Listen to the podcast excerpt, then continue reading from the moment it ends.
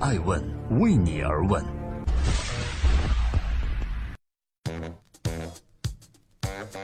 Hello，大家好，这里是爱问每日人物，记录时代人物，探索创新创富。今天是二零一七年的十二月四日，周一。我依旧还在乌镇参加第四届世界互联网大会，但是每天晚上九点半，我会准时向您报告这个地球上今天最值得关注的商业人物。三年蒸发三百五十亿，他将聚美从巅峰带入谷底，陈欧该如何自救呢？一首为自己代言的歌曲，让创始人陈欧火遍了大江南北，也助推了他在二零一四年成功代理聚美优品在美国上市，估值最高时达到了三百七十亿。陈欧确实证明了这是谁的时代，但上市后仅隔两年，陈欧就宣布聚美优品退市私有化。更加戏剧性的是，二十一个月之后，即二零一七年的十月二十七日，陈欧又撤回了退市私有化的决定。欲知陈欧为何出尔反尔，请听《爱问人物》分解。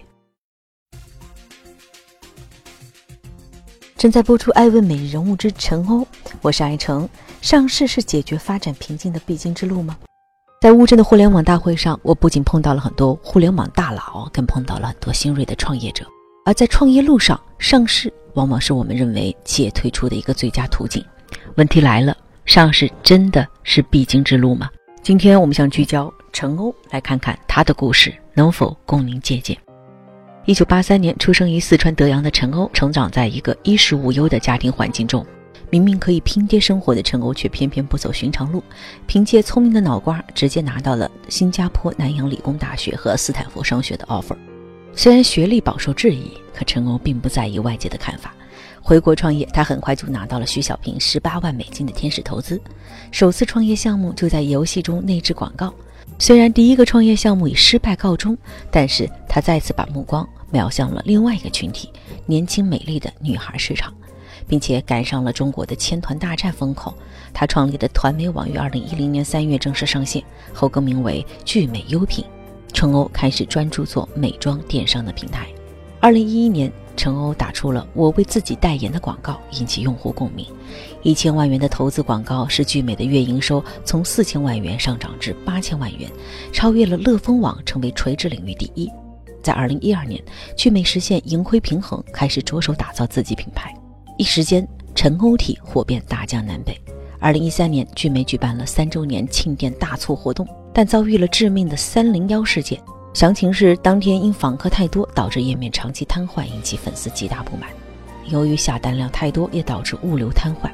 从此，聚美遭遇了史上最大信任危机，也导致聚美当年的第二和第三季度陷入衰退，接近崩溃。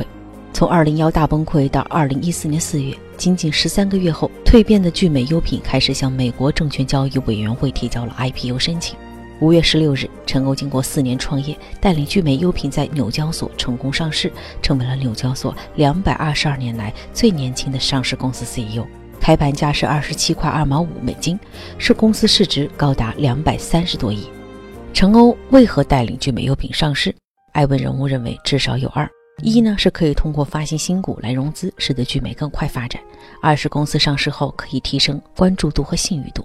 但是。陈欧的此次快速融资，也为后面的聚美出现种种问题埋下隐患。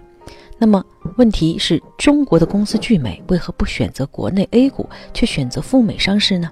艾问人物分析认为，国内的 A 股公司对公司上市要求是很高的，比如说要求公司连续盈利、持续经营时间应当在三年以上。这对于互联网公司来说，几乎是不完成的任务。因为虽然收入多，投入更多，聚美优品也不例外。而美国证监会是允许未盈利企业上市的，这就需要完善的法律和监管环境来配合保护非机构投资者。而在这种环境中，全球范围内都是罕见的。比如说，国内的电商巨头京东，在赴美上市前都没有找到很好的盈利模式，这在中国 A 股是不被允许的。由于 A 股市场高要求、高指标，很多互联网中国企业呢就不得不背井离乡，通过红筹模式搭建 VIE 架构登陆境外资本市场，比如说纽交所。所以，我们看到很多公司去纽交所敲钟上市，至今依旧是大部分互联网和高科技中国企业的梦想。带领聚美优品顺利上市的陈欧，为何又在两年后突然宣布退市私有化的要求呢？这里面蕴含着怎样的奥秘？今天爱问每日人物为你而问。才上市两年，为何又突然宣布退市私有化？和更多的电商公司一样，聚美也没有逃脱掉假货的魔咒。上市后的聚美接连遭受了假货的质疑。有自称聚美前员工的网友在知名论坛中发帖说，聚美的假货比例高达百分之九十，还贴出了相关的证据，把陈欧和聚美优品推上了风口浪尖。假货风波接踵而来，在上市后的两个月，一个叫做齐鹏恒业的供应商被曝通过伪造品牌授权书，在多个电商平台销售假冒的服装和手表，其中销售平台聚美优品就名列其中。网友们开始纷纷议论，口诛笔伐，向陈欧和聚美优品发出集体声讨。虽然聚美优品也进行了公开道歉，并将所有的伪劣和假冒商品从平台下架，提供无条件退货，但始终没能阻止销量和股价双双大跌的命运。聚美在美国 IPO 时，以每股二十二美金发行了一千一百一十万股的美国存托凭证，股价在最高时也曾经突破每股三十九块钱。但是由于持续的假货风波，股价震荡下行。最近一年里，盈利状况良好的聚美股价一路走低，徘徊在十到十二美金左右。二零一五年底，股价更是出现暴跌，一度跌至五美金。再加上去年中概股大规模回归的风波，聚美优品于二零一六年二月十七日晚间宣布，计划以七美金的价格私有化退市。陈欧在内部信中是这样解释的。聚美在电商疯狂的竞争和巨额亏损的竞争环境下，在保持高速增长的同时，仍可以持续盈利。但聚美在目前的美股市场市值被严重低估，这导致陈欧被迫宣布私有化。也或许未来想加入中国 A 股，以寻求更大的融资来谋求发展。陈欧在内部信中是这样说的：“我认为私有化有利于现在的公司在转型期更灵活，做更长期的决定，能让公司更好地应对转型和竞争。”私有化也意味着公司再次进入了创业的过程。陈欧声称美股低估聚美的市场潜力而选择退市私有化，那么事实真的如此吗？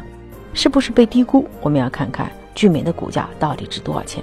聚美的股价跌至五块钱，距离其大张旗鼓的上市九块钱的每股单价不足两年，但为何会在这个时候宣布退市？聚美在大批赴美上市的中概股回归潮中，宣布从境外市场私有化退市，到底打了什么算盘？真的想私有化进入 A 股，以获取更好的融资吗？私有化能成为陈欧的救赎吗？在这儿还有另外一个案例可以供大家参考：二零一五年，暴风科技创造了 A 股的暴涨神话，连续三十五个涨停，使暴风科技从一个二三流的互联网企业，一跃成为了资本市场的明星。继暴风的妖股之后，号称中国传媒第一股的分众传媒，在经历股价跳水后，也导致私有化退市的跌宕起伏，最终通过契合七喜控股完成 A 股上市，成为第一支回归的 A 股中概股。分众在美国退市时的市值是一百七十亿人民币，而 A 股上市后，市值最高飙升至一千五百亿人民币，上涨了八倍有余。看到了暴风和分众在中国 A 股获得的成功，很多中概股，所谓的在美国上市的中国企业，汽车之家、三六零、智联招聘、陌陌和聚美，也纷纷想退市私有化。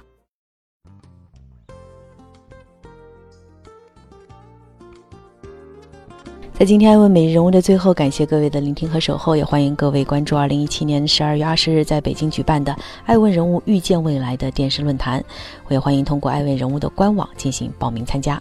回到陈欧，我们想说，从我为自己代言到陈欧体，从创业到赴美上市，从假货风波到退市私有化，从多元化到撤销私有化，陈欧带领聚美起起伏伏的几年，聚美也从独角兽走向了神坛，而陈欧的大个人 IP 也逐渐冷淡下来。一家公司主要靠创始人大 IP 很难走得更长。我想他宣布退回私有化也未必能拯救聚美。在两年前，他曾经发布私有化的时候，聚美就面临了假货风波，导致美股股票持续走低。年轻的陈欧本以为退市私有化进入国内 A 股可以避免假货风波带来的影响，可没有想到退市私有化没有那么容易。即使聚美真的退市有私有化，若不解决聚美存在的问题，未来的聚美真的不敢想象。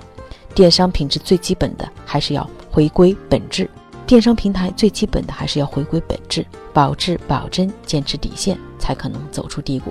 我是爱成爱问人物的创始人，爱问为你而问，让内容有态度，让数据有伦理，让技术有温度。爱问是我们看商业世界最真实的眼睛，记录时代人物，传播创新精神，探索创富法则。